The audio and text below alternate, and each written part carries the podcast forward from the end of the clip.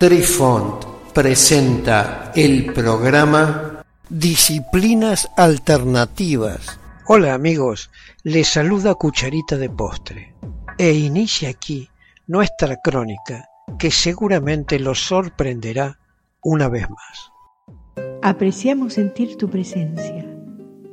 Comunícate con nosotros. Hazlo, Hazlo. vía Twitter en arroba trifón guion bajo media. Hola, soy Besitos de Sol. En el programa de hoy escucharemos El misticismo judío. Historia de la Cábala. Los tres ciclos teóricos. Esta parábola se relaciona con los tres ciclos, en el desarrollo del dominio teórico de la Cábala.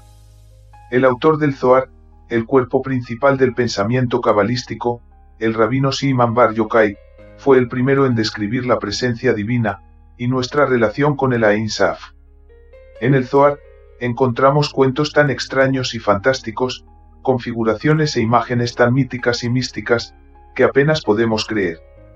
En el siglo XVI, en Seifr, la ciudad de los místicos, la cábala comenzó a adquirir una forma y un análisis más completos y detallados. Los patrones y procesos de pensamiento sistemáticos comenzaron a aparecer en la literatura cabalística. En última instancia, con el nacimiento del movimiento hasídico, la cábala ha llegado a su plenitud. Hasidismo es el movimiento místico fundado por Israel Ben Eliezer, conocido como el Baal Shem Hizo realidad la imagen del Creador. Estos conceptos místicos ya no eran descabellados y poco realistas, sino que se convirtieron en una parte concreta de nuestra vida cotidiana, afectando todas las facetas de la creación. El cielo fue traído a la tierra. Ain Saf. Ain es el supremo máximo que menciona la Cábala, o sea aquello que podemos llamar Dios en su aspecto más elevado. Pero en el sentido estricto de la palabra, Heo era precisamente un ser, ya que, siendo autocontenido y autosuficiente, no puede ser limitado por la propia existencia, que limita a todos los seres. Del propio Ain Saf, es que emanan las Sefirot, para formar el árbol de la vida, que es una representación abstracta de la naturaleza divina denominada pleroma. Ain Saf, es el no ser, un principio que permanece no manifestado, y es incomprensible a la inteligencia humana.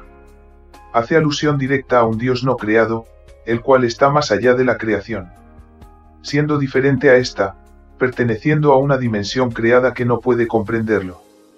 En algunas doctrinas y sociedades secretas, es llamado el incognoscible. Sin embargo, cuando se usa en forma más precisa, Ain Saf, se refiere a la luz infinita de Dios antes del comienzo del proceso creativo. En lugar de Ain Saf, sería más apropiado el nombre Ain Tejilá, que traducido significa sin comienzo ya que sin fin implica que existe algo que lo precede, un comienzo, pero evidentemente no existe nada que preceda a Dios. Sin embargo, la luz infinita que emana de la esencia misma de Dios, tiene un principio, que es la esencia de Dios, pero no un fin. Pleroma. El pleroma, vocablo griego del verbo pleroo, que significa llenar, es un elemento común a muchas doctrinas gnósticas se define como la unidad primordial de la que surgen el resto de elementos que existen o, dicho de otra forma, la plenitud. Es, pues, un término relevante en la filosofía y la religión. Según el gnosticismo, en un momento determinado el ser supratrascendente o divinidad suprema, se manifiesta y proyecta hacia el exterior. Las emanaciones o proyecciones son una serie de entidades divinas, que son como la faz inteligible o perceptible de ese ser. Esas emanaciones intradivinas, a las que da origen este ser constituyen el pleroma o plenitud de la divinidad. Según los setianos, la concepción del pleroma no supone que las entidades emanadas de la divinidad, tengan una auténtica realidad en sí mismas. Es decir, no son entidades divinas subsistentes, sino que son disposiciones de la divinidad al proyectarse hacia el exterior. Baal Shem Literalmente significa, maestro del buen nombre, también conocido por el acrónimo BEST.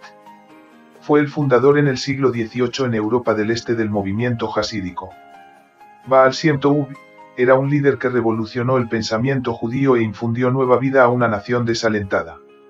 Los efectos de sus enseñanzas se siguen sintiendo hoy, tanto por sus seguidores directos, conocidos como Hasidim, como por los seguidores de todas las otras corrientes del pensamiento judío, que han sido profundamente afectados por sus enseñanzas y filosofía.